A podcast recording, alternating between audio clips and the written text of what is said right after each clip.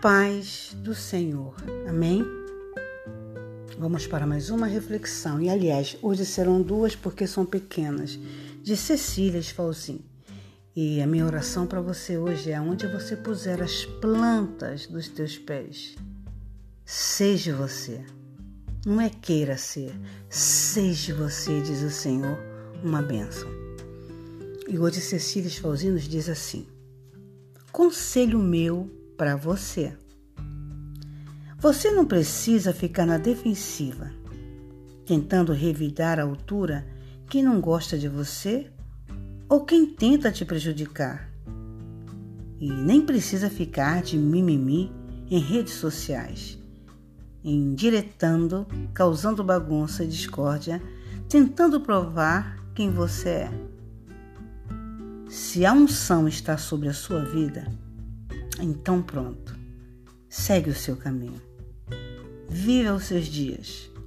Agarre as oportunidades que creio eu que são muitas e avance. A torcida do bem é maior.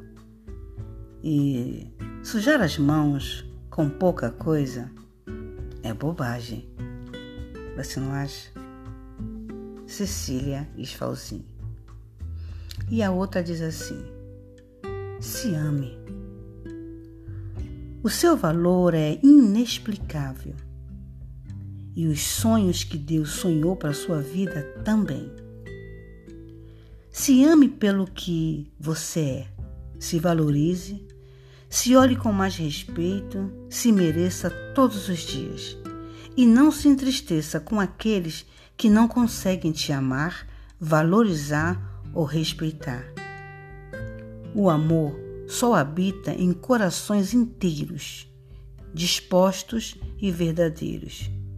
E só constrói laços bonitos onde há reciprocidades.